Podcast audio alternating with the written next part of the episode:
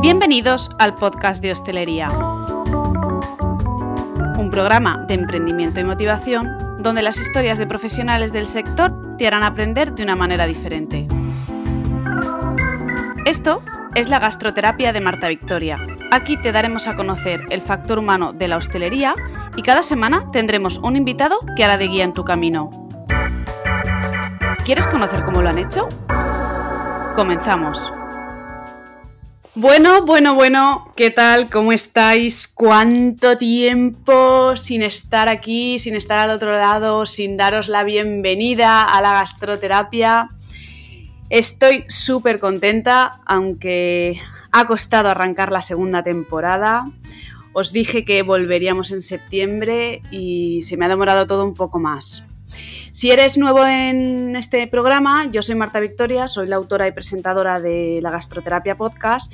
Si eres un oyente recurrente, gracias por estar ahí y ser fiel a este programa. Os traigo muchas novedades. En primer lugar, eh, decidí hacer un perfil nuevo, un perfil solamente enfocado para el podcast porque estaba mezclando mucho en mi perfil personal, ya lo veía muy guarruzo y, bueno, por eso también ha sido uno de, los motivos por los que me he demorado más en, lanzar la segunda temporada, porque he estado de cambios. Eh, cambios en el guion de la entrevista también, que os tengo que contar. Y en referente al perfil, he creado un perfil donde solamente se ponga en exclusividad contenido que se da a lo largo de la entrevista, para que ciertas frases o cierto contenido no quede en el olvido y lo podáis tener de manera visual en un perfil de Instagram. El perfil de Instagram se llama La Gastroterapia Podcast. Ahí podéis ir viendo todo el contenido que voy a ir subiendo. Y, espero que os guste. Si hay alguna cosilla que creéis que podemos modificar o que os gustaría que las entrevistas se diese para, para generar el contenido, pues ya sabéis, me podéis mandar un mensaje privado por ese perfil o, en mi mail, que siempre os lo digo, hola arroba martavictoriam.com. Ahí estaré, estaré para leeros. Y esto por una parte que os traigo de novedad y la segunda es que quien ya me escuchaba de antes, sabéis que yo los podcasts eh, los grababa, las, presentaciones las grababa aparte de la entrevista. ¿Qué ha pasado? Que a raíz de la entrevista de hoy eh, me di cuenta que si me equivocaba en directo con la presentación, al leérsela al, al, invitado no pasaba nada. Se me corrige y seguimos adelante. Y esto, la invitada de hoy, cuando empezamos a grabar, esto ella no lo sabe, pero cuando empezamos a grabar le dije, mira, como no sé si he metido la gamba en algo que he dicho en tu presentación, si te parece te la voy a leer y si hay algo que crees que me he equivocado, pues me corriges.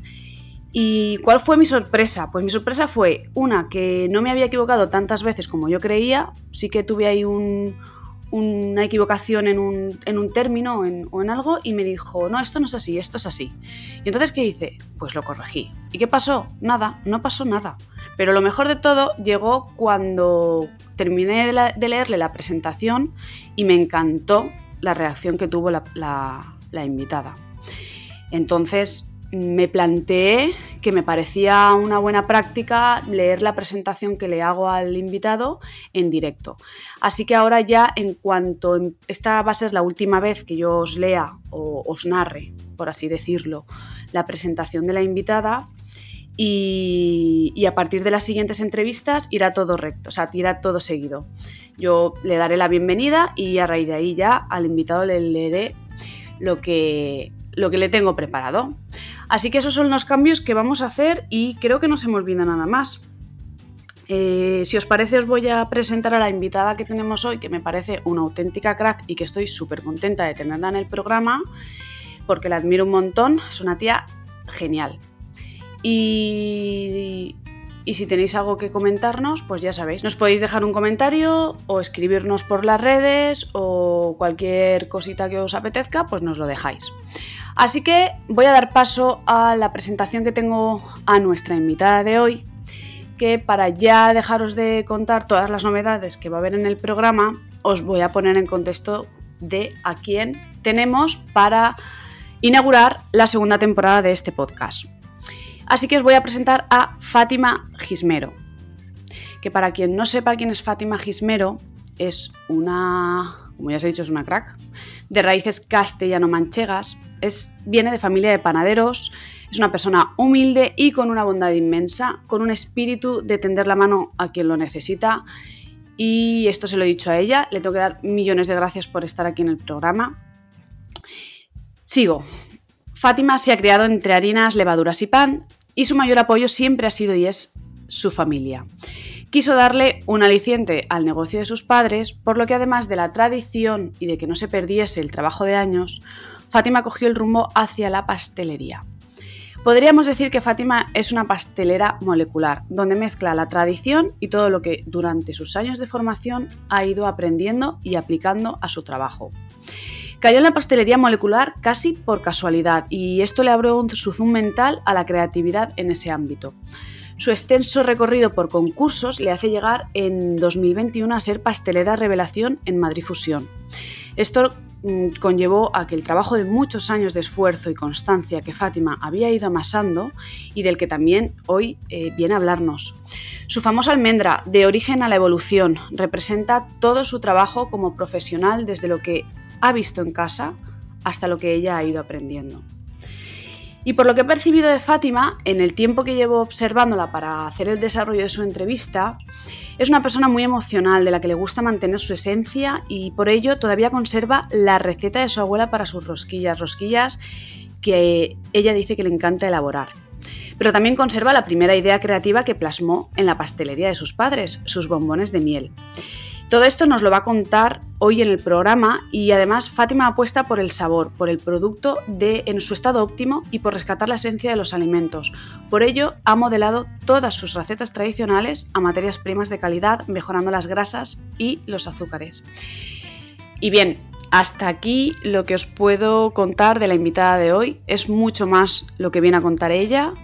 Espero que os guste la entrevista. Como siempre os digo, eh, me encanta. Bueno, Fátima durante la, durante la entrevista me dice que a ella le encantaría llegar a las casas de todo el mundo.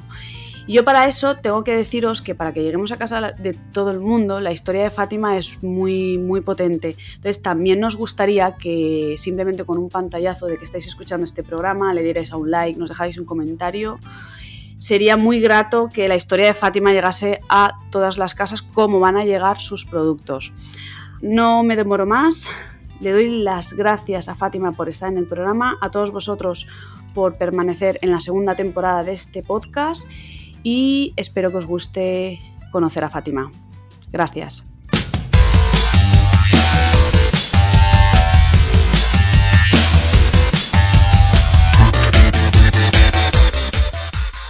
Hola Fátima, bienvenida a la gastroterapia. Hola, muy buenas, buenos días. ¿Qué tal? Fenomenal, aquí, nada, deseando hablar contigo un ratito. Pues venga, vamos allá a ver todo lo que nos traes y todo lo que nos vas a contar. Y bueno, además de la breve introducción que le suelo hacer a mis invitados, eh, siempre dejo que se explaye y que se presente como mejor le apetezca. Así que para que nos esté escuchando, Fátima, ¿quién es Fátima Gismero? Bueno, pues yo siempre digo que Fátima Gismero es una chica normal, eh, a la que bueno, la que ha crecido entre harinas, entre masas, viendo a su abuelo y a su padre en el obrador. Y, entonces pues no me quedaba otra que, dedicarme a esto porque al final lo llevo por la, por la, por la sangre, ¿no? Eh, me corre por las venas. Y, Claro, y, al final pues eh, hago lo que más me gusta, o sea, soy una afortunada. O sea, podría decir que soy una persona que soy afortunada porque trabajo en lo que me gusta y que me hace feliz.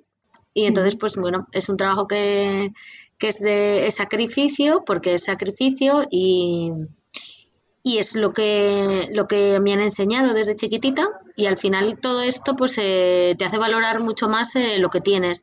Y bueno, hoy en día decir que, tu trabajo le tienes que llamar trabajo porque es, mm, es, el nombre que le ponen, pero para mí no lo es, ¿no? Es, para, me parece que es, es una, una, suerte muy, muy grande. Así es, Fátima, así es. Bien, hay tantas cosas que hoy nos podrías contar aquí y que además es que estoy segura que eres el alter ego de muchas personas que se están iniciando en la pastelería, que me gustaría que ya sé que haces tanto hincapié a la formación y aunque tú vienes desde muy pequeña, como bien has comentado, de vivir la panadería, ¿Cuál ha sido tu recorrido en el área de formación para que otras personas puedan coger tu ejemplo y que vean que al final los frutos que tú estás dando hoy son tus semillas del ayer? Pues mira, yo para empezar, eh, con 16 años me fui a estudiar a la escuela de pastelería que había en Madrid, en Santa María de la Cabeza. Y tuve la suerte de dar con unos profesores maravillosos y la escuela era genial. Y mi base principal está allí, ¿no? Entonces, eh, lo que tienes que hacer más que nada cuando tú te pones a estudiar algo, lo primero que te guste y lo segundo, luchar por ello, porque al final eh, tienes que formarte sí o sí para todo. Hoy en día, eh, para todo hay que, hay que formarse. Y una vez que estaba allí en Madrid, eh, estuve tres años trabajando, hoy trabajando, estudiando, y luego me enteré de que en Barcelona, yo de todas maneras que soy una persona inquieta, ¿vale? Entonces sí, sí, sí, y, tengo la suerte de que mis padres me han dejado, me han dejado volar y me han seguido en toda la, la locura, ¿no? Y entonces pues me enteré que en Barcelona había una escuela que es la EPGB de Barcelona, eh, que hacían cuatro años. Hacían cuatro años y entonces yo decía, madre mía, cuatro años, yo es que algo me, algo me pierdo, ¿no? Porque si yo he hecho tres, el, ese cuarto año, ¿qué, ¿qué, es lo que hacen, no? Algo, algo hay que no. Claro, y entonces hablé con mis padres y, por ejemplo, la Escuela de Madrid, me, me voy un poco para atrás, esta escuela ya no existe, ya no está, es una pena. Eh, y la cerraron, pero esta escuela de Barcelona es maravillosa, o sea, maravillosa. Y sigue, y cada día con más cosas, y o sea que es una escuela que yo recomiendo porque, porque es, genial. es como un gradito más a lo que tú estabas haciendo en, Madrid. Sí, y sobre todo porque ellos hacen muchas más cosas. Nosotros hacíamos pastelería en Madrid, pero aquí eh, tocan pastelería salada. Y vienen muchísimos profesionales de fuera donde te enseñan eh, lo que es su, especialización, ¿no? Y bueno, yo eh, antes del COVID he estado yendo a dar clases sobre, sobre todo lo molecular, ¿no? Sobre lo de cocina y pastelería molecular. Entonces, para mí ir a mi escuela, porque la considero mi escuela, a poder ir a los chicos de ahora a dar clase, pues es un honor, ¿no? Es, es, es maravilloso que cuenten, que cuenten contigo, ¿no? Además, de verdad.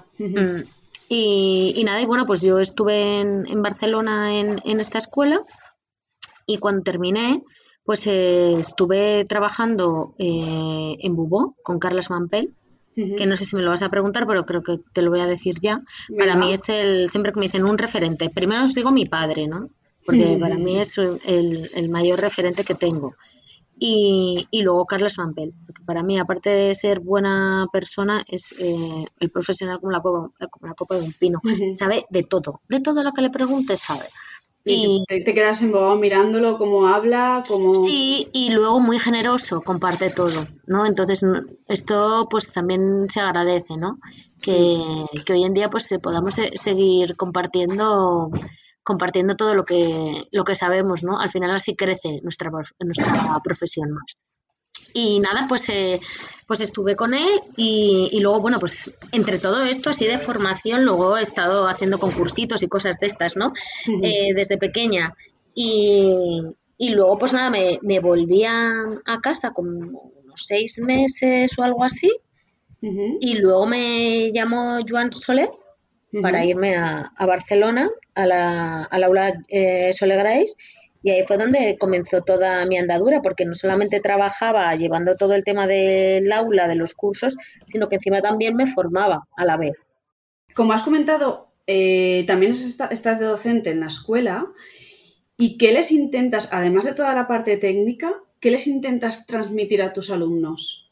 Eh, intento que se vean un poco reflejados tal vez en mí, ¿no? En, porque yo, yo cuento todo con mucha pasión, pero porque me sale así, ¿no? Y me lo dicen, es que se te nota que te gusta, ¿no?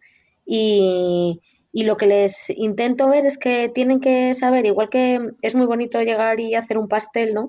Pero tienen que saber que no solamente se hace un pastel, sino que hay que limpiar, hay que recoger, hay que tener todo orden y sobre todo eh, que tú puedes tener mucha capacidad a la hora de, de, crear, de hacer y de realizar, pero tienes que saber que es un trabajo duro, que es un trabajo que, mm, es un gremio donde, donde hay que hacer mucho esfuerzo, donde tú trabajas siempre que la gente está de fiesta. Totalmente, así es. Sí. sí, sí, sí. O sea, entonces. Eso me lo decía mi madre, Fátima. Claro, sí, sí, sí. Ella fue el que me metió en la hostelería y, y al tiempo, como yo no salía de la hostelería, me decía, pero Marta, que cuando todo el mundo trabaje, tú vas a trabajar. Y, yo le decía, ya, pero es que y llegó un momento que dije, pero es que llevo trabajando toda mi vida y, y al final, pues lo que tú dices, te tiene que gustar. Claro, sí, sí, te tiene que gustar y te tiene que apasionar. Entonces yo siempre les intento, pues, contar la realidad, contar de, mira, yo ahora estoy aquí con vosotros dándos un curso, pero yo en cuanto salga de aquí me voy corriendo porque tengo, tengo que trabajar, o sea, no voy, no voy a descansar. Entonces, si yo, por ejemplo, me voy a Barcelona a dar cursos y el curso que voy es lunes y martes, yo sé ya que esa semana ya no descanso hasta la semana siguiente que toque el otro martes, que es cuando nosotros descansamos aquí en el, en el obrador. ¿no? Entonces, pues bueno, eh, es importante que sepan todo, que sepan lo, bueno y lo menos bueno, ¿no? Que, es eso. Pero lo menos bueno en el sentido de, que... Del, esfuerzo. Del esfuerzo, pero yo siempre digo que es maravilloso estar en, las celebraciones de todo el mundo y es una... Yo siempre digo que, es, que, tienes que, ser consciente de la importancia y del respeto a, las personas que, les vas a hacer un pastel, ¿no? Tú piensas que estamos siempre en las celebraciones de toda la gente, ¿no? Y, las celebraciones es algo muy importante, un cumpleaños, una boda, un bautizo, un tal, todo el mundo está súper contento. Si tú tu trabajo lo haces mal, les fastidias. Entonces, es mucha responsabilidad. Entonces, nosotros tenemos que ser conscientes de que lo que tenemos es eh, mucha responsabilidad. Tanto si tú decides eh, emprender por ti solo como si trabajas para otra persona, porque al final estamos dando de comer a la gente. Sí. Y tenemos que eh, respetar muy mucho, por eso antes he dicho lo del orden, la limpieza, todo, ¿no? Porque al final eh, estamos... tu, zona de trabajo tiene que estar limpia, tiene que estar de una manera... Todo, claro, sí, sí, sí, es, es muy importante. Entonces, eh, hay que saber, hay que saber todo, desde hacer una base de una crema pastelera, hacer una esferificación, pero sobre todo tener un orden y, siempre cuando me preguntan qué es lo más importante digo la limpieza. Claro. Bien, seguimos, Fátima. También has comentado que en determinadas ocasiones de tu vida has estado trabajando en paralelo, que has estado estudiando porque eres una persona muy inquieta. Tu momento creativo llega por la noche, pero me ronda la curiosidad de cómo te has organizado a la misma vez que has estado trabajando, has estado formándote. ¿Cómo, ¿Qué nos puedes decir sobre todo esto?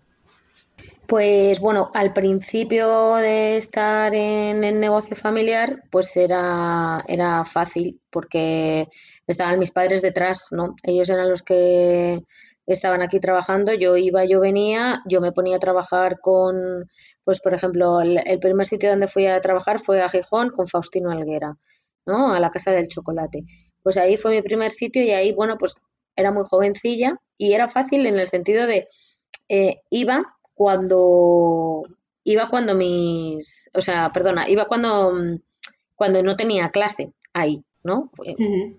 Fui a trabajar y ahí no tenía clase y tal, pues vale, bien.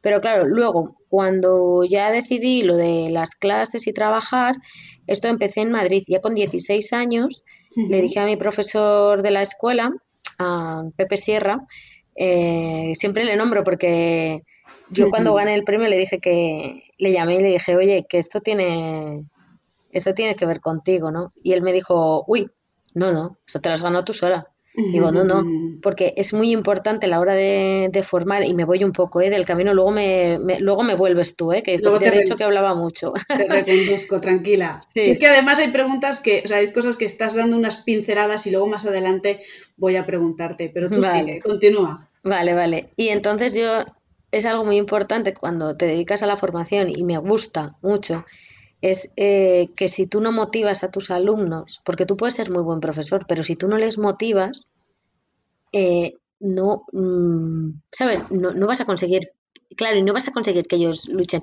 Yo le dije, mira, si tú las clases no hubieras sido como fuiste, al mismo me hubiera cansado y hubiera dicho, que le den por saco a la pastelería, no me gusta. Y no es que no me gustara la pastelería, no, es que tal vez no me gustaba como me lo estaban eh, transmitiendo. Eso es. Entonces, por eso me he venido ahora aquí. Y a este señor, le, y a este señor le dije que quería trabajar. Y me dijo, ¿quieres trabajar? Digo, sí, quiero trabajar. Porque yo, en mi casa aquí, se dedicaban al pan y a la bollería. Pero de pastelería a pastelería, pues no había. Y que mi madre fue luego la que empezó ella a hacer sus penitos. Y entonces, pues eh, me dijo, bueno, pues déjame que te voy a buscar un sitio y tal. Y yo le preguntaba, oye, y me decía, espérate, espérate. Porque en ese obrador eh, nunca había entrado una chica a trabajar. Y entonces, pues él decía, espérate, porque ellos, eh, estoy intentando convencerles para que entres tú y tal, y no sé qué. Y eran, eran ya mayores, ahora sigo teniendo relación con, ellos, o sea que es muy guay. y entonces, sí, sí. Sí, sí, sí, es súper. Y entonces yo, eh, bueno, pues les convenció y me dijo, oye, que ya, empiezas a trabajar en Envasi. Y yo, fíjate, en Envasi, para mí, que Envasi, eh, la pastelería más importante de Madrid en aquellos eh, tiempos, y bueno, ¿qué te voy a contar? En la y en el Paseo de la Castellana y tal, pues yo estaba súper, súper contenta. Entonces me fui a me fui a Madrid a trabajar. Yo vivía en Guadalajara. Sí. Y entonces me levantaba a las cuatro y media de la mañana, a las cinco menos cuarto cogía el autobús, me bajaba a la estación de Renfe, esperaba que llegara mi tren y a las siete y cuarto estaba bajándome del tren en Recoletos para llegar a, a Y entonces entraba a trabajar de siete y, cuarto, de siete y cuarto a dos y cuarto de la mañana, uy, de la, del mediodía. Y entonces, pues a las dos y cuarto terminaba de trabajar, comía, porque unas veces me llevaba tapa, pero otras veces comía por ahí o lo que sea, y ahí conocí Madrid, porque ahí me movía más, porque hasta las 4 de la tarde yo no tenía clase. Y entonces, eh, de 4 a 8, iba a mis clases de pastelería ahí en Madrid. Entonces, en ese, en ese tiempo que tenía, pues, pues me iba por ahí, iba, iba conociendo Madrid. Luego también, como tenía compañeros que estaban en la misma situación que yo, pues quedábamos, ¿no? Y entonces, pues bueno, fueron, esto lo estuve haciendo durante 10 meses y fue, pues, pues bueno, eh, con 16 años, pues lo que te echen, ¿no? Y, pero sí que era una sí que era una paliza porque yo luego a las ocho y media de la tarde salíamos de clase y a las nueve menos diez eh, además te digo siempre lo digo porque me acuerdo de llegar a Tocha y el tren de las 20 y 52 con destino Guadalajara y ese es el que cogía y me y entonces me llevaba a casa tardaba una hora 55 minutos y de ahí pues eh, o me venían a buscar y si no me venían a buscar me cogía el autobús y a casa otra vez a dormir, cenar, dormir y otra vez a lo y otra Vez vuelta a empezar. Sí, y, y libraba los miércoles. ¿Y recuerdas aquella etapa como una etapa de mucho esfuerzo? Y aprendí mucho. Pero muy satisfactoria, sí, claro. Sí, aprendí mucho. Me llevé muchos amigos, porque a día de hoy el, el encargado de, la pastelería del Obrador eh, me sigue llamando, ¿sabes? O sea, nos seguimos hablando y fíjate si no han pasado años, tengo 39 y esto fue con 16. Y, la verdad que, genial. Y a partir de que yo luego me fuera, entraron más chicas a trabajar. Entonces ahí es, sí, entonces como, como que me siento ahí súper... abriste la caja de Pandora. Sí, Qué guay. Y he leído también que te topaste con la pastelería molecular casi por casualidad y tuviste la ocasión de trabajar con la familia de El Bulli. ¿Te consideras aprendiz visual? Sí, eh, sí, sí, sí, pero no solamente en, el sentido del tema molecular, sino de todo. Eh, yo me fijo mucho eh, cuando alguien está trabajando, ya sea de lo mío o ya sea limpiando cristales o ya sea de lo que sea. ¿Vale? Entonces, bueno, te contaré. Esto no se lo he contado a nadie. ¡Ay! En me encanta, sí, me encanta ver vídeos de cerámica del torno. O sea, si yo tuviera. Es súper relajante. Sí, y me encantaría practicarlo. Si yo tuviera tiempo, el, el primer momento que tenga tiempo, me apuntaré a clases de, de cerámica. De cerámica, porque me encanta y me parece algo maravilloso. Y ya no sé a, lo que venía esto. Porque te he preguntado que, ah, tuviste la ocasión, es una persona muy visual y tuviste la mm. oportunidad de trabajar con la familia del Bulli, que fue lo que en parte te abrió las puertas a la alta gastronomía de vanguardia. Sí, verás, yo cuando Joan Sole me llama y me voy a, y me voy a Barcelona, resulta que, que para mí fue fue una maravilla, porque este, este señor era el que eh, distribuía sus productos, los productos de las texturas de Albert y Ferran Adrià. Entonces ahí fue donde yo eh, empiezo a, conocer este, estos productos. Yo llegué allí la primera vez que los vi casi me muero porque un montón de nombres, un montón de cosas, no sabía ni, ni lo que era cada uno ni nada. O sea, esto lo digo porque al final nadie sabe, o sea, nadie nace enseñado, ¿no? Y entonces, pues yo cuando, cuando llegué allí ya te digo que, que ni idea, pues lo que te enteras un poco de, de lo que vas viendo, de lo que vas oyendo y tal. Y yo tenía una compañera que se dedicaba a esto, pero lo que pasa es que luego esta compañera se fue y entonces me quedé yo de responsable de, responsable de, los, de los productos, ¿no? Y, y entonces de lo que yo la veía a ella, de lo que iba viendo, porque claro, como te he dicho antes, era un aula donde se hacían cursos. Entonces, ahí venían, pues, eh, bueno, el mismo Albert Adrià, eh, Dani García, eh, y todos los jefes de cocina del grupo del barrio de Albert Adrià, todos han pasado por allí. Entonces yo he aprendido de ellos lo que no está en los escritos, ¿no? Claro, has ido absorbiendo ahí, guau, qué guay. Sí, sí, sí, sí, sí. O sea, claro, yo para mí, eso, eh, Mugaritz, o sea, que vinieran el equipo de Mugaritz, eh, pues qué te voy a decir, es que me pongo a decirte y me quedo sola, ¿sabes? De toda la gente profesional que ha, que ha venido. O sea que, entonces ahí fue donde yo empecé a, pues a ver, a, a, probar, a hacer y tal. Y sí que soy muy de, muy visual. O sea, está claro que tienes que, que, entender y que saber que, para qué sirve cada cosa. O sea, hay que estudiar. Pero, pero a, a nivel visual, mm, me quedo mejor, por ejemplo, a la hora de cómo coger un rodillo, cómo cogen un no sé qué, cómo aplastan, ¿sabes? Esto yo soy muy, muy visual.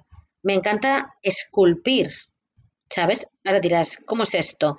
Yo de toda la vida de Dios, de toda la vida de Dios, yo veo a alguien y le hago una radiografía, le miro hasta las orejas. O sea, yo te puedo hacer una oreja y es de mirarte tu oreja, ¿sabes? Porque me gusta mucho el modelado de, no te digo lo que me gusta lo de la cerámica, pues va todo un poco en función de... Dice Fátima que las personas cuando se acuerdan de las cosas, dependiendo de cómo se acuerden, si es eh, pues con la, con la vista, con, con, el oído de manera kinestésica, que es con el tacto, es su manera de recordar las cosas. Y a mí me pasa como a ti, yo tengo que verlo, si lo veo me acuerdo. Sí, y hay personas que también por, por el oído, por el olor, eh, a mí me pasa con el olor también. Yo eh, aquí estamos en la tienda y depende de quién venga, el perfume que traiga o lo que sea me recuerda a una persona. También. ¿Sabes? Esto también me pasa. A la hora de, de probar, dice que el, que, el, que el, el, perro es el que, el que retiene el, eh, que se acuerda de, de, los olores y tal, pero a mí me pasa también. O sea, no es que no, no, dicen que el humano no tanto, ¿no? Pero yo a mí me pasa, a mí no se me olvida cómo huele una albahaca o cómo huele una menta. Enseguida la. Más tengo, tengo el, el sentido del olfato, creo que demasiado desarrollado. O sea, está muy bien, pero demasiado desarrollado, porque enseguida, enseguida me huelo, y enseguida te digo, mira, huela esto, huela lo otro. Me pasa igual. Eso también es muy bueno, ¿eh? A la hora de ponerte manos a la obra para cocinar, eso, es, eso es estupendo. Sí, sí, sí, sí. Fátima, nada puede salir mal cuando se hace con respeto, desde la pasión y con el amor por el oficio. Así nos lo haces saber en tu página web, transmitiendo de una forma humana todos tus avances y tu evolución. Y yo te voy a preguntar, ¿Te acordarías del primer intento de pasar una receta tradicional a una de vanguardia? Ah, pues mmm, buena pregunta. Sí te podría decir, sí, sí, sí. Y además esto lo hice en, en Barcelona. eh, eh, fue una cambiar eh, una crema, era una crema pastelera normal de frutas, a cambiarla a una crema que no llevara que no llevara mm, grasas y que no llevara y que no llevara lácteos y la, y, la y texturizarla y eso eso lo hice con, con las texturas de Lori Ferran Adrià sí sí qué guay Qué guay, qué guay. Y luego también eh, sé que tú te basas muchísimo en la esencia y tus abejitas son tu primera receta creativa que todavía conservas. Sí. Bombones de la miel de la alcarria. ¿Qué sentiste cuando lanzaste por primera vez una receta creativa con toda tu formación y la tradición que tenías detrás? Pues mira, en, casi ahora eh, puedo decir, soy más consciente eh, y pues si me pongo hasta lloro de, de, lo que, de lo que implicó en su día, porque en su día fue algo maravilloso, súper contenta, súper mira qué guay las abejitas, no sé qué, no sé cuántos. Pero yo, pero tenía como tropecientas mil cosas porque yo las saqué a la venta cuando yo todavía estaba trabajando en Barcelona. ¿Sabes? Entonces yo venía aquí. Tus padres estaban en el, en, el, en el obrador. Sí, sí, sí. Entonces yo venía aquí, yo. Eh, para mí, venir aquí era mi hobby. O sea, yo venía aquí y, y les preparaba los bombones sea, mi hobby. O sea, y yo siempre que venía de, Barcelona en Navidad, porque yo siempre me cogía las vacaciones en, Navidad. Y entonces me pasaba aquí las Navidades en casa con ellos. Entonces yo venía, pues venga, los roscones, pues venga, vamos a hacer roscones, venga, tal. Entonces, las abejitas sí que es cierto que las diseñé y las elaboré la primera vez en Barcelona, porque tenía que hacer un curso de bombones y me puse a pensar a ver qué bombón hacía o qué bombones hacía. Entonces, uno de ellos dije, ¿por qué no uno con miel? Vale, pues entonces hay que buscar luego el diseño, el tal, el no sé qué, el no sé cuántos, ¿no? Y entonces, pues al salieron las abejitas y entonces eh, yo las daba a probar a todo el mundo y pensé, oye, ¿y esto por qué no lo, por qué no lo vendo así en Guadalajara, fíjate, y tal, y no sé qué? Y había gente, ¡uh! Eso, venderlo, no sé qué, no sé cuántos, ¿no? Entonces, a día de hoy, todo eso, que, lo negativo que, que me dijeron, sí me dio más fuerza, bueno, a día de hoy soy, soy más consciente, pero en su momento me dio más fuerza para tener más ganas de luchar. Claro. Y de decir, venga, a por ello. Porque que no, te digo ya a ti que sí. sí, sí, llegué a, mi, llegué a mi casa y se lo dije a mis padres y mi madre, sí, sí, sí, y mi padre, claro. O sea, ellos nunca me han frenado, siempre han sido todo para, para tirar para, para, adelante. Para sumar. Y si, no, si no recuerdo mal, cuando estuvimos hablando, me comentaste que estabas haciendo estudios también sobre la parte de la harina, el gluten, procesados, toda esa parte de la industria que está tan explotada y tan, pues, tan en auge ahora con todo el tema de, pues, de todas las enfermedades que nos están saliendo. Sí, mira, eh, yo me encanta, todo este tema me encanta porque te hace, te hace pensar más y, estudiar más, ¿no? Al final, a mí me encanta el, tema de seguir estudiando, ¿no? Porque mm. me, encanta seguir aprendiendo.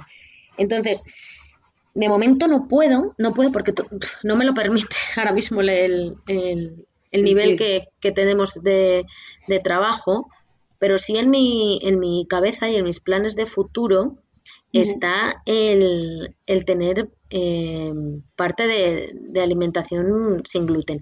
Ahora no podemos, porque mira, para hacer sin gluten eh, tienes que tener un obrador solo para ello y por, por el tema de las trazas, ¿no? porque una persona celíaca no puede tomar absolutamente nada, ni siquiera las trazas.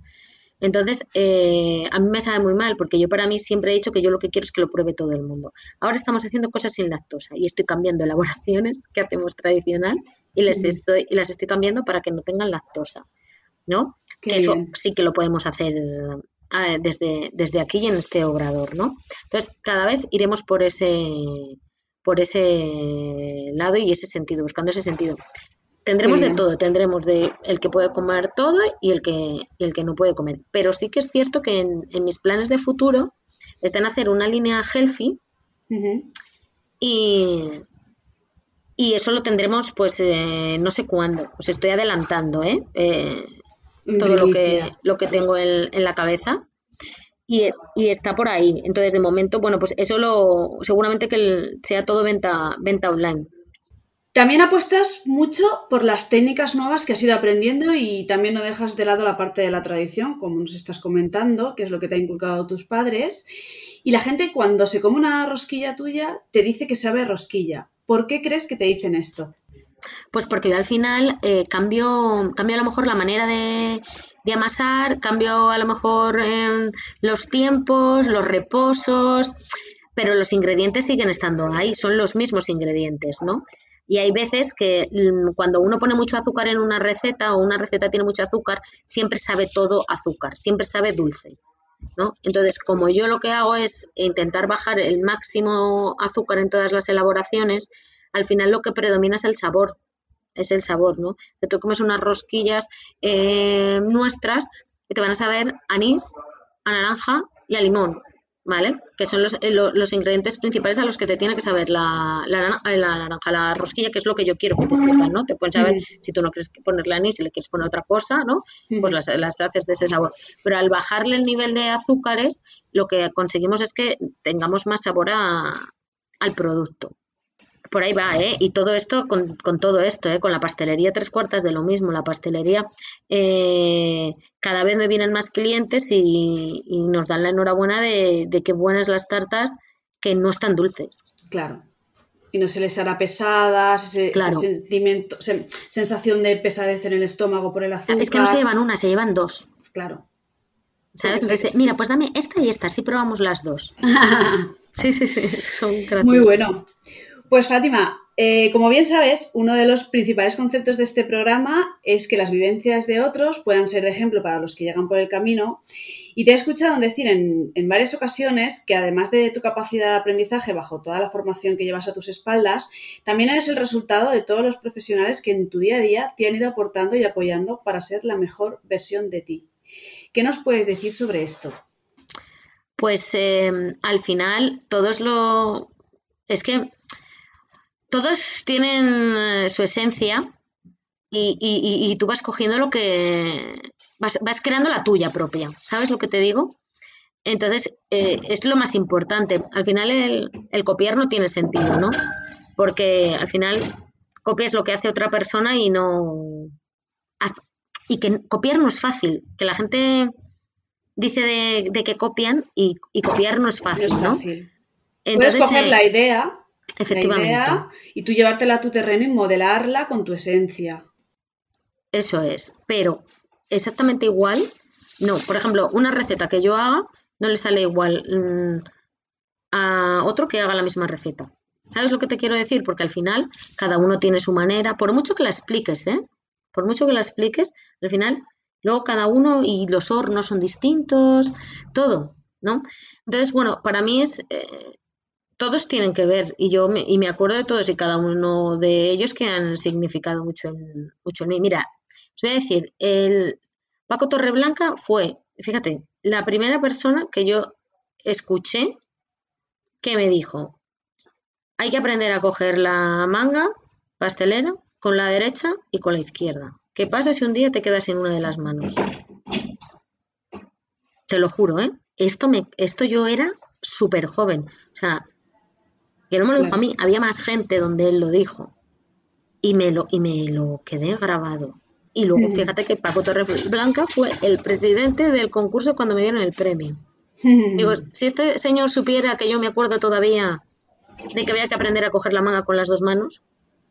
Qué fuerte, ¿eh? Sí, sí, sí, sí. O sea, son cosas que son muy, son muy emocionantes. Son muy significantes, son píldoras que, que, la otra persona no sabe que tú has cogido de ella y que a ti eso que te ha dicho te ha hecho ser mejor en, el ámbito laboral o en el personal. Pues Fátima, tampoco podía pasar por alto la parte eh, de toda tu bagaje por los concursos a los que te has ido presentando. Hmm. Y para mí presentarse a los concursos es una manera de salir de tu zona de confort y poner a un yo desconocido a prueba. Empezaste en 2002 siendo la número uno al primer premio de Pan y diploma de honor en Barcelona. Y a día de hoy te has convertido en pastelera revelación Madrid Fusión 2021. 19 años desde tu primer concurso, 19 años de esfuerzo, trabajo y dedicación. Y ahora sí, quiero que nos cuentes cómo fue esa llamada tu dichosa almendra ganadora, esa puesta en marcha con el plato, la elaboración y todo el estrés que recibiste, que tuviste en el, momento de tengo que presentar el plato. Bueno, bueno, bueno. Mira, hacía, eh, pues hace ya un, pues no sé, te voy a decir a lo mejor, pues estamos en agosto ya, pues hará como un mes o un poco menos de un mes que no me, que no me han hecho esta pregunta y, me sigo emocionando. O sea, ahora mismo cuando me lo dices. Eh, pues mira, yo de repente estaba echándome la siesta en el sofá de mi casa y vi una llamada de, teléfono que no, que, no, que no conocía. y, y me metí en el Instagram y, y dije, ahora llamo, pero me metí en el Instagram, me saltó, no sé. Y, y veo, José Carlos Capel te ha empezado a seguir. Y digo, Dios mío. O sea, esto es como, vamos, esto es cuando vi que Ángel León me había empezado a seguir o, o en eco ¿Sabes? O sea, esto que dices, ¿qué está pasando? Algo, se han equivocado, se han como, equivocado. Como cuando Juanjo y, a ti y a mí nos presentó y, y a mí me empezaron a temblar las calandracas. qué bueno, qué bueno. Sí, sí, sí, sí. Pues es que es esto, ¿no? Es como, madre mía, o sea, que, que no, me lo, no me lo puedo creer, ¿no? Y entonces, bueno, pues eh, nada, llamé eh, y, bueno, miento, me puso un mensaje eh, de él y, bueno, WhatsApp creo. Eh, hola, eh, no, eso fue otra vez. Vale, esto fue de la segunda vez, cuando me dijo lo de la... Esta. Bueno, me llamó primero y me dijo que, mm, que quería, o sea, que bueno, que me, que me habían nominado y, y tal. Y yo digo, ay, por favor.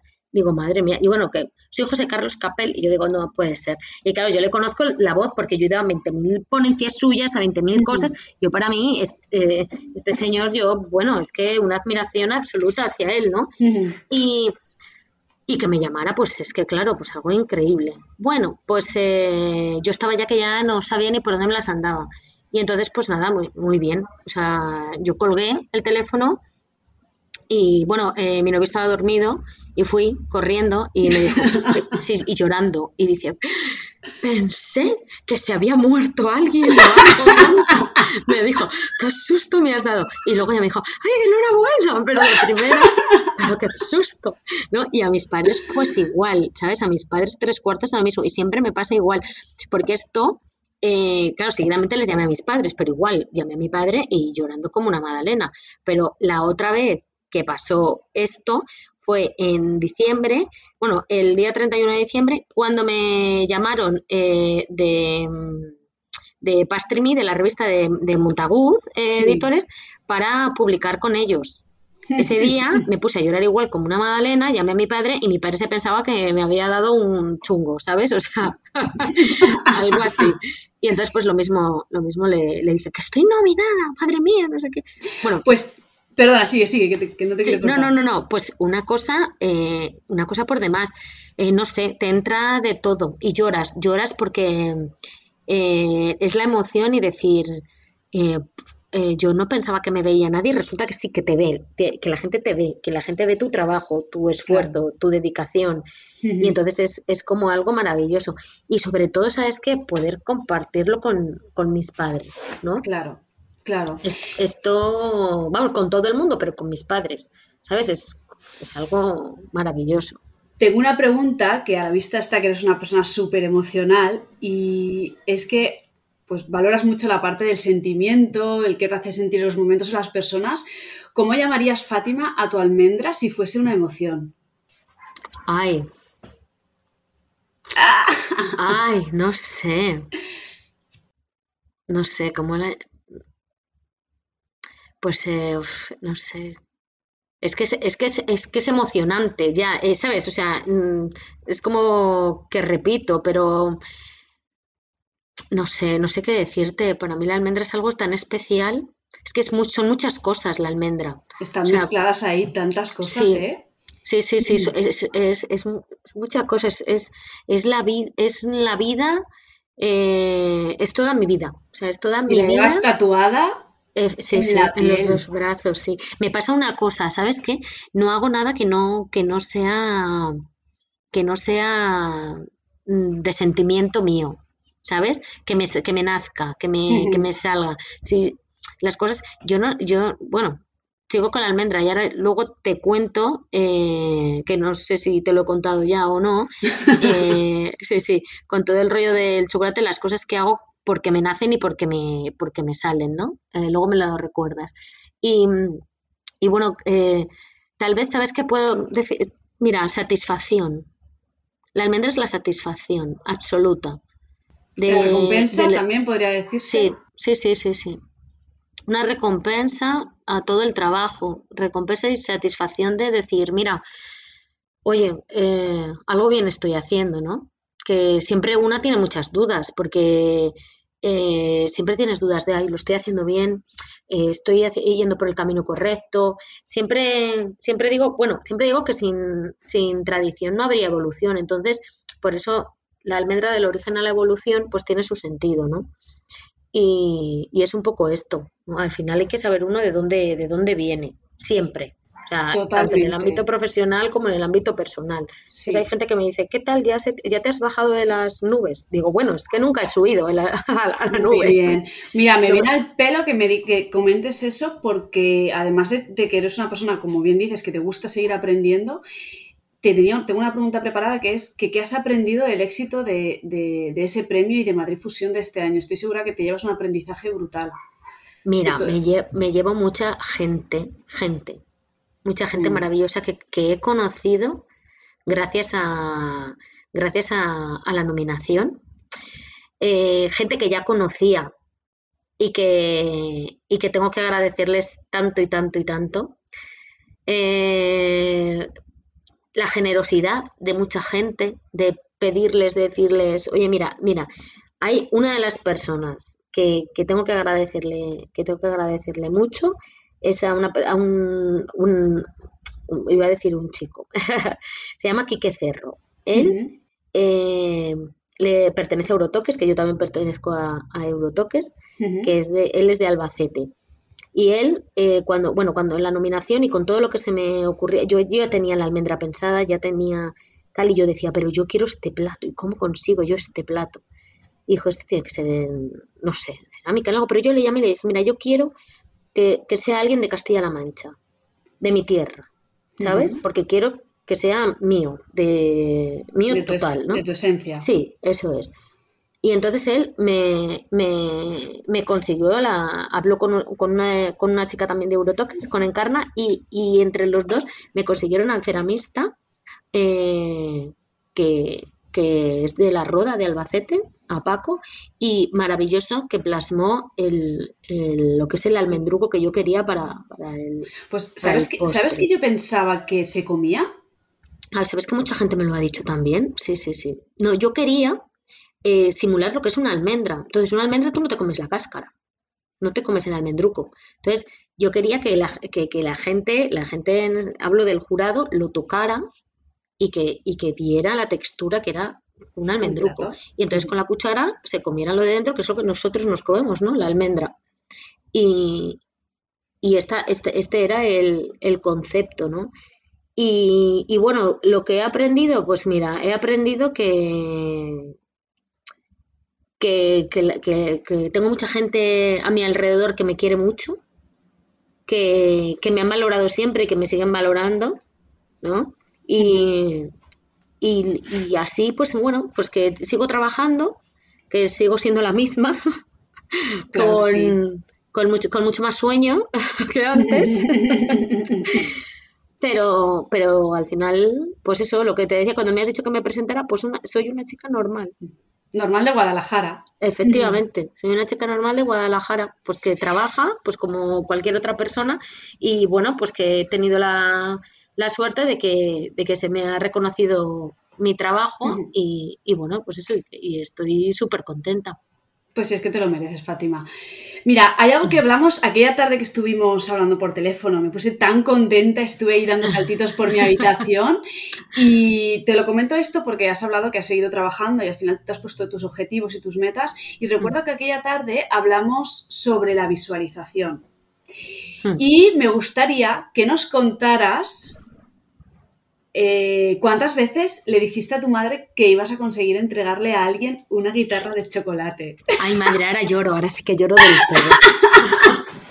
bueno, pues es que eso son cosas que la gente se pueda creer o no se pueda creer, pero a mí, o sea, yo es así, desde el minuto uno eh, que visualizo, eh, pues yo sé que más tarde o más temprano, ya no sé de qué manera ni sé cómo pasará, pero pasará, ¿no? Y entonces eh, yo con 16 años, cuando empecé a estudiar en la escuela, eh, cuando empezamos a trabajar el chocolate, las técnicas de chocolate y todo esto, eh, bueno, yo mm, pues me encanta, me encantó, ¿no? Y esto de esculpir, me gusta esculpir en chocolate. No tengo mucho tiempo, pero, pero me encanta. Y, y ya te digo que por eso también todo el tema este de la cerámica me, me, gusta. Y bueno, de hecho yo sigo a escultores en Instagram y, ¿sabes? O sea, es que me, me va este, este, eh, claro, este el, rollo. El, tema de la cerámica aplicada al chocolate, esculpir en chocolate, va claro. muy relacionado. Sí, sí, sí, sí. Es, es, todo muy creativo y es todo, es todo muy guay. Siempre digo que, que los, pastelemos, los pasteleros tenemos la suerte de poder hacer más profesiones eh, en, en, nuestro trabajo, ¿no? Uh -huh. Y bueno, pues entonces yo a mi madre llegué un día a casa y le dije, mamá, ¿sabes qué? Y me dijo, ¿qué? Yo algún día le haré una guitarra de chocolate a Alejandro Sanz y se la daré en persona. Así, tal cual, como, como te lo he dicho. Y mi madre, pero bueno, pero pues, pues fenomenal. Pues adelante. ¿eh? Pues fenomenal, claro que sí. Y, y nada, y resulta que pues eh, se alinearon los astros de tal manera que, que bueno, eh, con, bueno, uno de mis compañeros de, de trabajo de Madrid, uh -huh. eh, resulta que estaba con él trabajando porque yo eh, trabajaba en Barcelona, pero me movía por toda España, ¿no? Entonces una de la, uno de los viajes que vine a trabajar aquí, aquí a Madrid, pues era ir visitando los restaurantes y ir enseñándoles las aplicaciones pues de esto de, de las técnicas de, de, cocina molecular, ¿no? Pues uh -huh. los que se interesaban, pues íbamos y les hacíamos una, una demo. Entonces íbamos pues por José Abascal, eh, por la calle José Abascal, es que no se me olvidará nunca, iba yo con mi compañero Guillermo y entonces le suena el teléfono y le suena una canción de Alejandro Sanz. Y yo, yo no digo Alejandro, yo siempre digo, ay, mi Alejandro, como si fuera mío, ¿sabes? Y entonces dije, uy, digo, ay, mi Alejandro, digo, digo ¿tienes Alejandro? Oye, es que me encanta Alejandro, eh, tal, no sé qué. ¿Sabes? Aquí le llamamos a Alejandro como si fuera de, de la familia, De ¿no? la familia. O sea, sí, sí, sí. Y entonces eh, le expliqué, pues que yo, yo quería hacerle una guitarra, que tal, que no sé qué, que no sé cuántos. Y, y entonces él me dijo, bueno, ¿tú sabes que yo soy íntimo amigo de su hermano? Digo, ¿de qué? ¿De qué? ¿De Alejandro? ¿sabes? y, sí, sí, sí. Mira, le vamos a llamar. Y en ese momento él le llama, o sea, como el que llama a su hermano, ¿no? Sí. Y le dice, oye, mira, tengo una compañera de, de trabajo que le quiere hacer una guitarra y a tu hermano y que se la quiere dar y tal y no sé qué. Eh, que tú cómo lo ves, si se podría hacer, si no se podría hacer y tal. Bueno, eh, entonces él le dijo, bueno, sí, lo, lo miramos y para, para, entregársela para el concierto y, y, qué va a hacer aquí en Madrid y tal. Pues todo esto era como marzo uh -huh. y el concierto era en junio eh, en el Vicente Calderón, que fue el último concierto que se hizo. Y entonces dije, ay Dios mío, ay Dios mío, que me tengo que poner las manos a la obra con, con la guitarra. Y, y, nada, bueno, ya subiré la, la subo, eh, en Instagram hay alguna foto, pero sí, subiré sí, una, una, foto que tengo con, con, ella, yo cogida, cogida en, en, brazos y que se vea el tamaño. Y entonces, pues nada, eh, hice la, la, guitarra a tamaño natural, porque yo también toco la guitarra, uh -huh. y entonces pues se lo tenía como más así, ¿ves? Pues como toco la guitarra como eso, mm, pues yo las medidas y todo, como que lo tenía, como que lo tenía controlado, ¿no? Sí. Total, pues entonces resulta que nada, que, que llegamos y, y, me dice que bueno, pues eso, que el día del concierto, el día de antes del concierto, que mientras estaban haciendo los ensayos, pues que se la entregamos. Total, que yo todo esto estaba en Barcelona.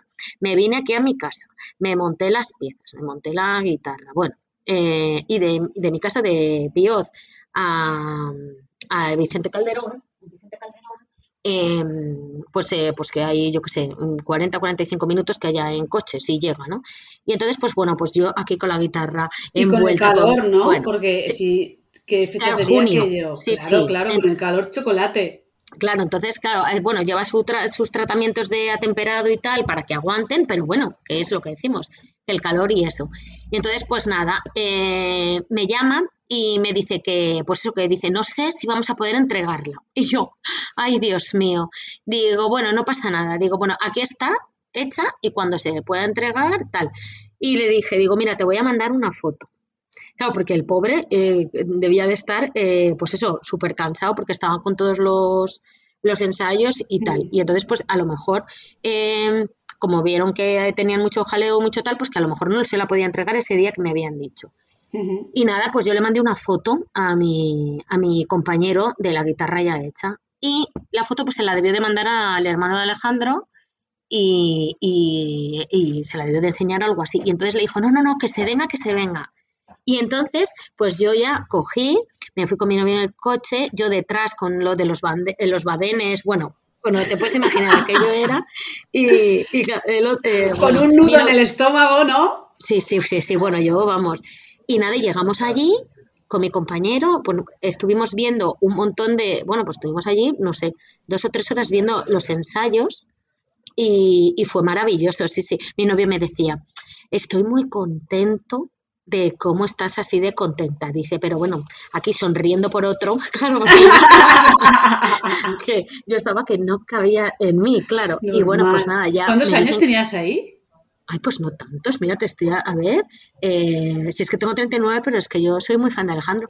Eh, pues cuántos, pues fue hace tres, tres años. Ah, pues hace poquito de Cuando más es más, sí, cuando más es más, tres años, a lo mejor cuatro. Cuando más es, sí, sí, sí. Y entonces, pues nada, eh, bueno, me dicen que pase y ya yo voy para allá. Ya la guitarra la dejamos nada más llegar, pero estaba envuelta. Y, y nada, y pues imagínate, llegas allí, entras al camerino y allí te encuentras a Alejandro Sanz, súper majo, o sea, Tú temblando, seguramente. Pues mira, yo digo, ay madre, qué nervios. Y me, decía el chico que me acompañó, me dice, no tiras a desmayar. Digo, ¿tú te crees que yo con tantos años que llevo para hacer esto me voy a desmayar? digo, ¿pero qué me dices? Digo, no, no, digo, yo voy. Y, y sí, va que ni, vamos, es que no, sí, sí. Y súper majo, fue conmigo súper genial. O sea, enseguida vamos a hacernos fotos, tal. Bueno, te digo que yo para mí, eh, es eh, al nivel profesional, igual te digo que, que, sí, sí, sí, y, fue maravilloso, igual todo el esfuerzo y todo el este, y yo me veía dando la guitarra a Alejandro Sanz, mm, volviendo al tema de la, desde pequeña, o sea, desde los 16 años decía, yo algún día se la daré, no sé cómo. Y tú fíjate la tontería más tonta, tenías que trabajar a Madrid, le suena el teléfono la canción a tu compañero y tú fíjate cómo se se hila y cómo se alinean los astros. Sí, sí, sí, sí. Bueno, eh, Juanjo cuando nos presentó, yo a él lo conocí por las gafas, yo colecciono gafas.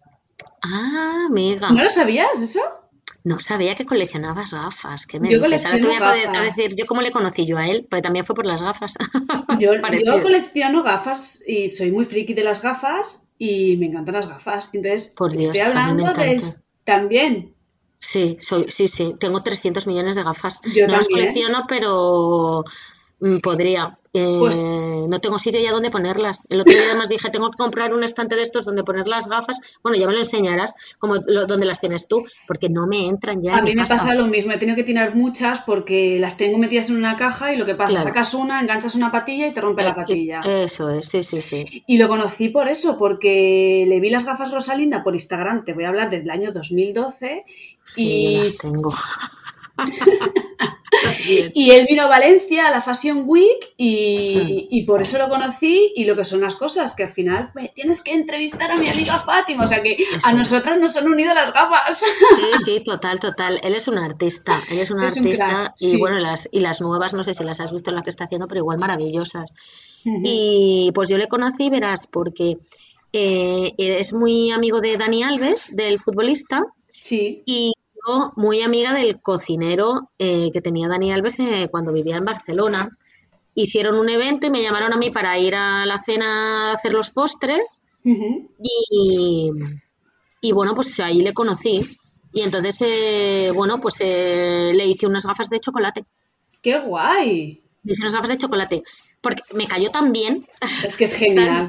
es que, es genial. Sí, sí. Y entonces Luego, eh, a raíz de esa cena, conocí a mi amiga del alma, Marcela, que ella era la cocinera de Neymar.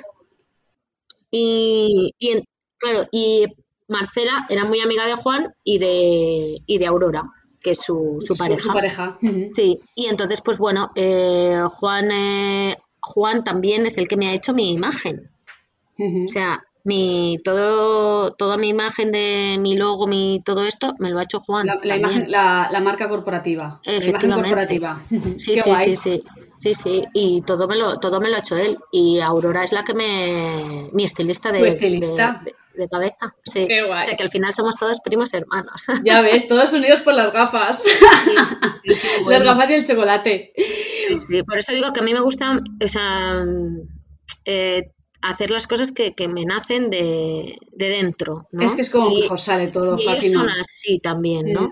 Sí. Entonces, mm, yo no sé si le llegará mm, toda la energía y todo, todo el amor con el que yo hice la guitarra a Alejandro Sanz. Supongo que sí, ¿no? Porque hay veces que, o Juan me lo dijo, porque digo, no sé si se acordará. Y me dijo Juan, ¿cómo no se va a acordar?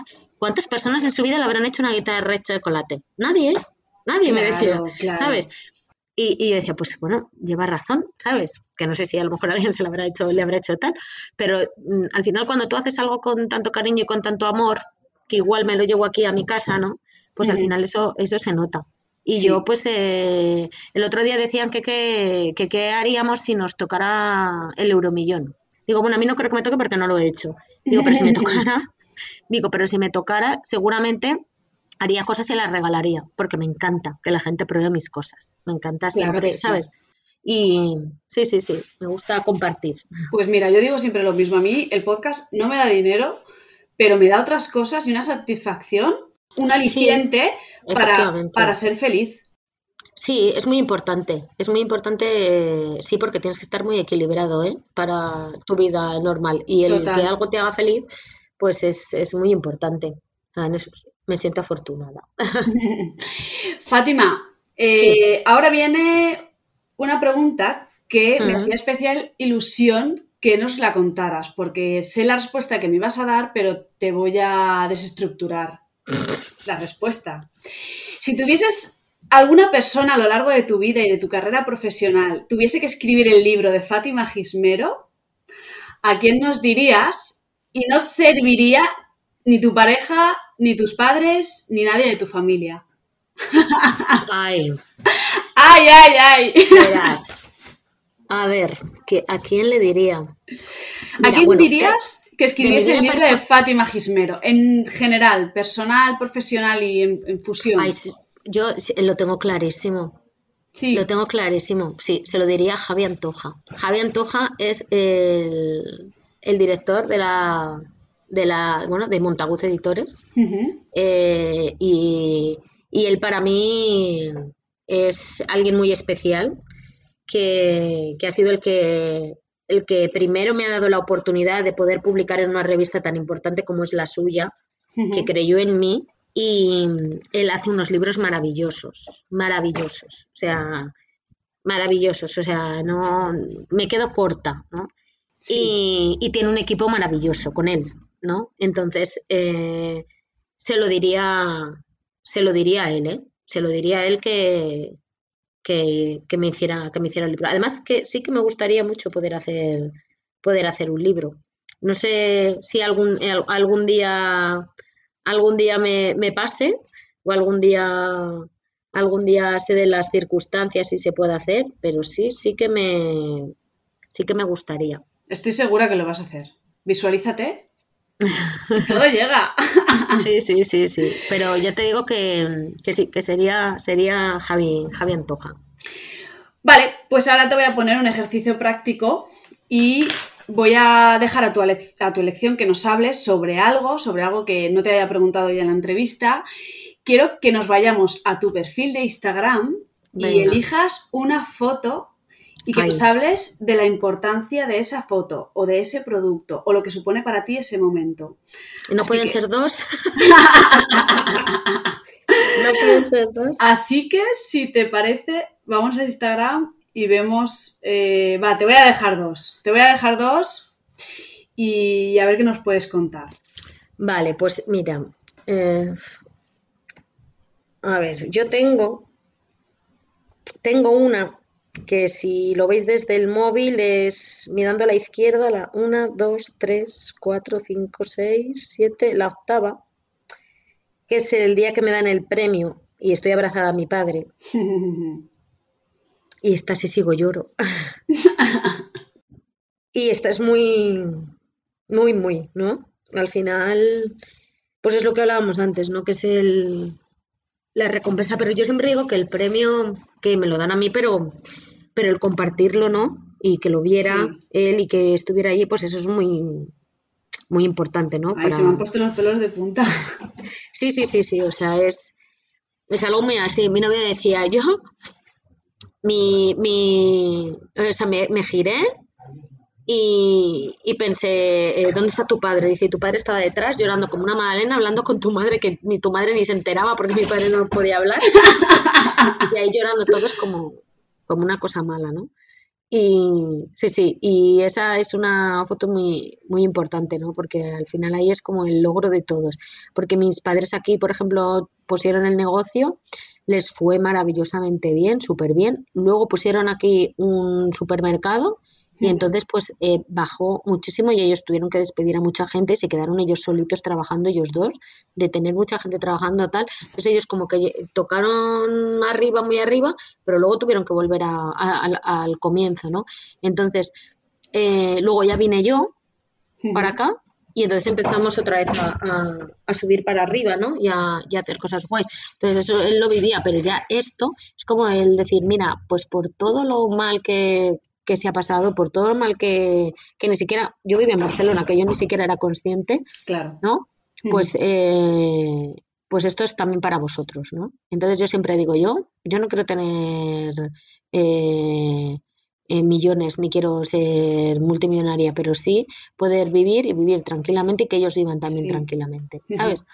Es que al final es, es, es, eso, ¿no? Y entonces, pues esto es es para, para ellos al final, ¿eh? O sea, vuelvo a repetir que sí, que pone Fátima Gismero, pero para mí este premio es, se lo cedo totalmente. Te entiendo eh, totalmente, te entiendo, totalmente te entiendo, para, te entiendo. para ellos. Y luego, te he dicho dos, pero tengo mi tengo a mi Irene y a mi Sofía por aquí, ¿sabes? Que son mis sobrinas y les hice un postre a cada una.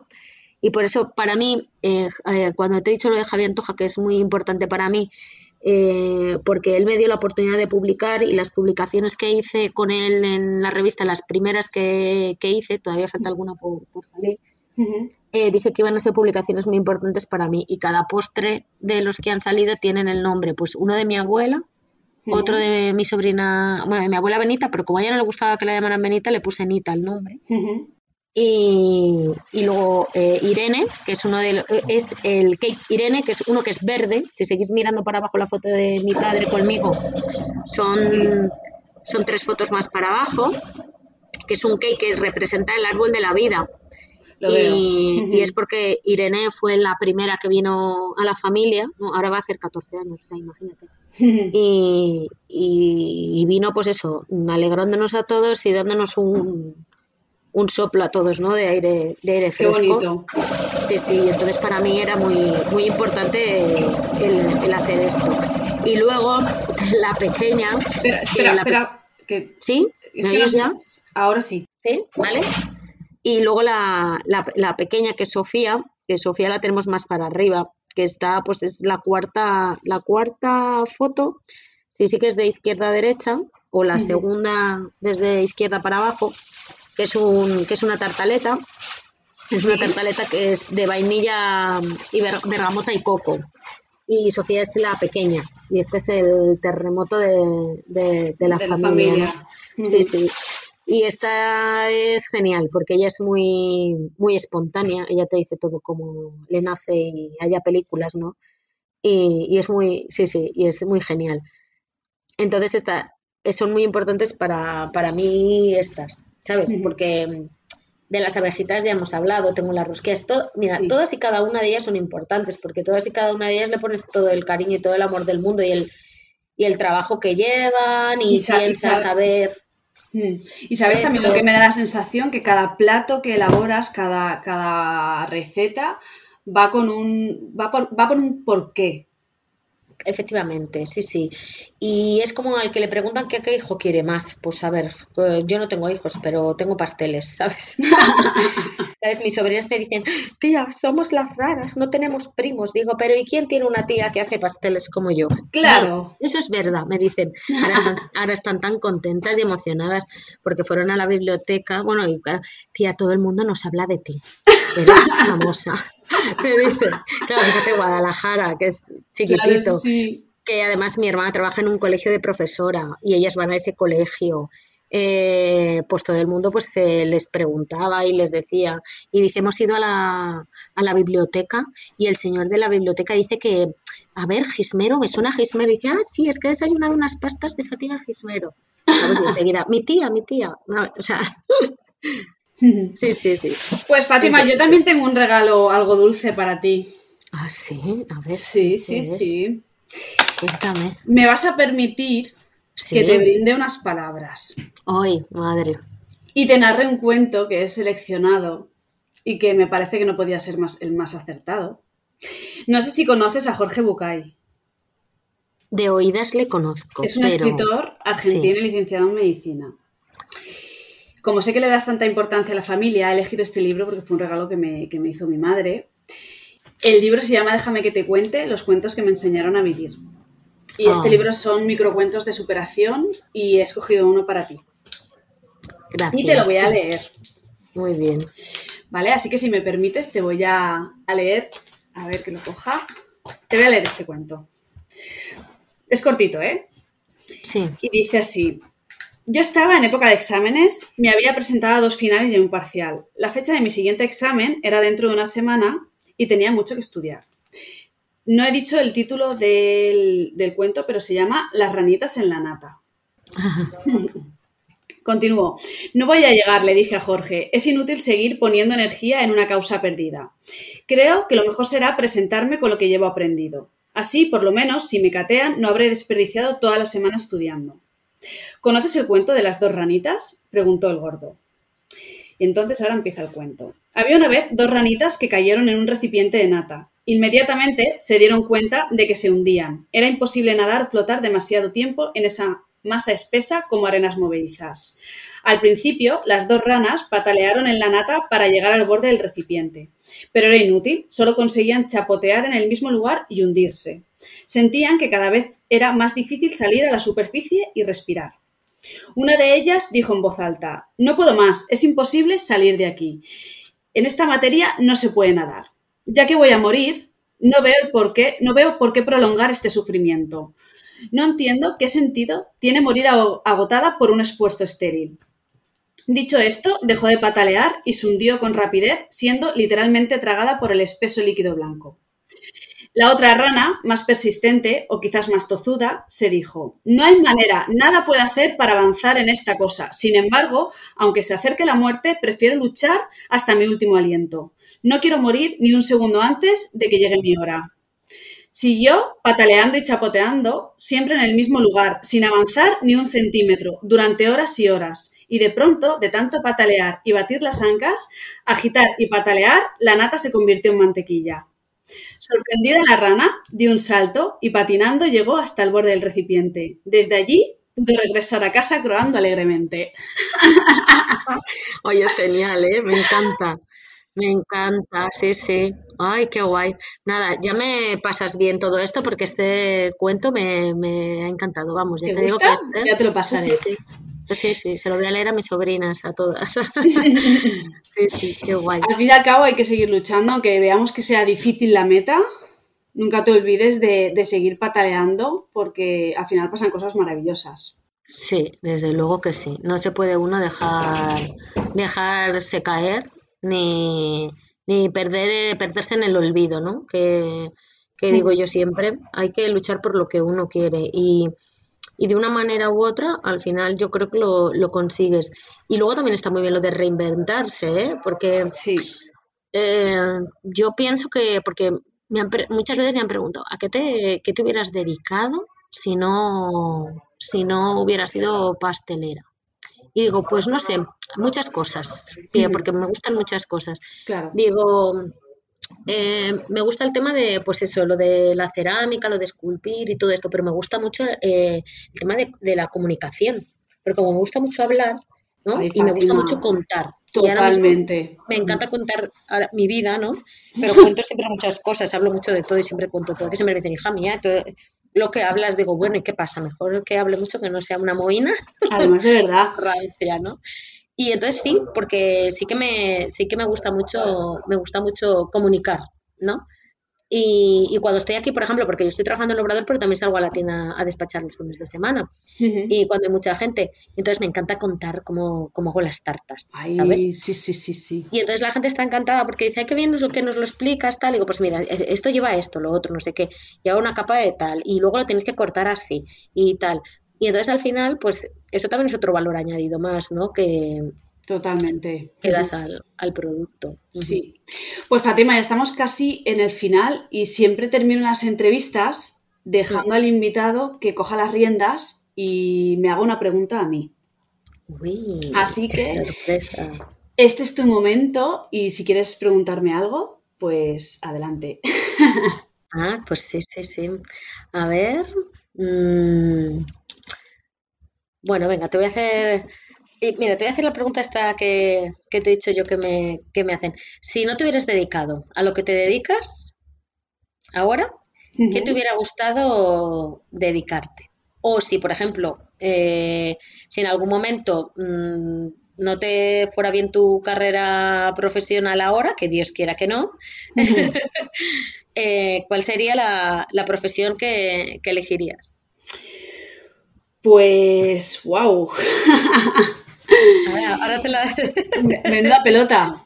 Sí, pues sí. la verdad, eh, como dices el tema de la reinvención, yo me pasa un poco igual. Soy una persona que me encanta seguir aprendiendo cosas nuevas y mm, no siempre me quedo en lo mismo. Cuando aprendo algo y creo que lo domino, siempre me voy a, a indagar entre mis inquietudes y de hecho el podcast ha sacado pues lo que tú dices, esa parte de comunicación que no, que no contaba con ella la verdad, y, y me está haciendo, mmm, pues, formarme, pues, cómo, cómo formular las entrevistas de, de, de, una manera muchísimo más contundentes y, y, más potentes. Pero a tu pregunta, ¿a qué me hubiese dedicado? Pues, pues no lo sé, Fátima. no lo sé, porque yo recuerdo que de pequeña siempre le decía a mi madre que quería ser abogada. Anda, fíjate. Y yo a día de hoy sería incapaz de ponerme a estudiar la Constitución. Ya. De hecho, aplaudo a los abogados porque me parece una carrera infumable, pero tengo amigas que son abogadas y me dicen que para ellas es una carrera preciosa. Pues yo recuerdo en su día de pequeña le decía a mi madre que quería ser abogada. Fíjate. Pues Fátima, vamos a terminar ya y estoy pasando un ratito súper guay contigo. Igualmente. y sí que me gusta que el invitado nos deje un libro, por si fuese de la utilidad de algún oyente, que deje su pildorita de cultura eh, en este programa. Así que, ¿qué libro nos dejarías en gastroterapia? Pues mira, yo os voy a dejar el libro del formulario práctico del pastelero. No sé si sabes que eres mi primera pastelera.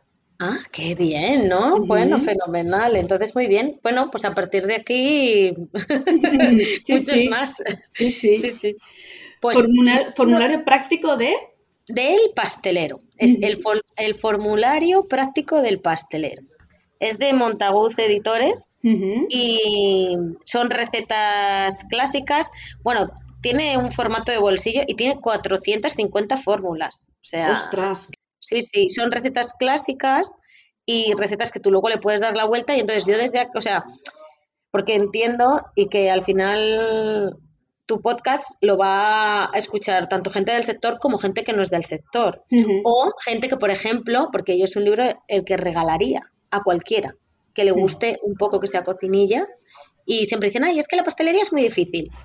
Mira, este, este, este libro te lo pone este fácil. Libro, sí, sí. Y la verdad que, que, es un libro maravilloso. Ya te digo, está en formato de bolsillo y, y, es muy guay. Qué guay. Pues lo dejaremos a pie de notas, Fátima muy también. Bien. Y para ya terminar, que las personas que nos estén escuchando puedan ver tus trabajos y lo pedazo de crack que eres. Bueno. ¿A dónde se tienen que dirigir? Cuéntanos el proyecto de envíos online que tienes en marcha también. Pues mira, eh, la página es fatimagismero.com. Uh -huh. eh, si os metéis vais a ver que está abierta, pero todavía no se puede comprar. Llevamos ya detrás de abrir la página, pues mira, en diciembre era como un año. Eh, en diciembre se retrasó por el tema del, del cajero del, perdón, del Dataphone Online, que nos lo concedieron más tarde de Navidad. Y luego pues ya me dormí un poco en los laureles y dije, bueno, pues ya para marzo por ahí empezamos. En abril me nominaron, empezamos a tener muchísimo trabajo, eh, más del que habitualmente teníamos y luego eh, ganamos el premio, eh, entonces nos damos abasto con, con el trabajo, con las manos que somos. Entonces la retrasamos porque lo que para mí la tienda online es algo muy importante, es un proyecto en el que quiero que sea todo perfecto, que salga todo bien, porque mm, veo cómo es que, que, el, que, el, online es el futuro y quiero poder llegar a las casas de, de todo el mundo, ¿vale? De momento vamos a empezar con España, sí. ¿Sabes, ¿Sabes que estuve mirando en tu página web a ver si te podía pedir y, dije, ostras, claro, todavía no ha empezado, tienes en Claro, lo tenemos quitado porque mm, me daba, me daba mucho, mi madre, que ya, ábrelo ya. Mi madre, ya te digo que mi madre venga a la feria, digo ya, pero si tenemos que dar, tenemos que servir la tienda de aquí, no podemos mm, no atender la, la, parte de la tienda online, ¿no? Entonces, bueno, en septiembre nos vamos a ir unos días de vacaciones y a la vuelta de septiembre, entonces ya sí que vamos a empezar con todo el tema de los envíos para ir poco a poco, porque también eh, yo cuando ya les diré a todo el mundo, y desde aquí también lo digo, que nos den cuartelillo, que digo yo siempre, porque mm, somos novatos total en el tema de los envíos online. Y entonces queremos empezar que sea por lo menos, pues eso, dos meses antes o tres, eh, si llega, antes de las Navidades, para luego poder enviar todo el tema de turrones, todo el tema de panetones. y pastas. Sí, entonces, pues bueno, lo que sí que está claro que, bueno, pues que somos artesanos y que seguramente que haya algún momento que habrá que decir, oye, pues mañana, hoy no podemos, ¿sabes? Porque nos hemos quedado sin. Pero, pero bueno, más que nada, ese es el proyecto de, que tenemos ahora en mente, el, empezar con el tema, el tema online y poder llegar a las casas de, todo el mundo, porque nos piden de todos los sitios eh, que enviemos y vamos a empezar todavía sin, o sea, de momento sin frío, eh, porque el tema de enviarlo de las tartas y eso todavía no lo veo, no lo veo claro, no lo veo claro, pero todo lo que sea sin frío sí que lo, sí que lo enviaremos. Pues ansiosos estaremos esperándote, Fátima. pues muchas gracias, muchas gracias. Pues Fátima, bueno, tu perfil de Instagram es Fátima Gismero. Sí. Y la página web ya nos la has dicho, fatimagismero.com. Sí. sí, Pues Fátima, te doy infinitamente las gracias y es que tú dices que cuando cuentan contigo, pues como has comentado, para salir a revistas o eventos y te dan la oportunidad, que personas vean tus trabajos y es como una manera de autoexigirte esa responsabilidad y compromiso extra que se añade. Yo te tengo que decir que sin personas como tú, este episodio también tampoco habría sido posible. Así que te doy las gracias. Gracias, te las devuelvo yo a ti por haber contado conmigo y por esta charla tan guay y por todas las cosas tan bonitas que, que has escrito. Que nos hemos dicho. Pues muchas gracias, Fátima. Gracias a ti. Un beso enorme. Un beso, nos vemos. Sí.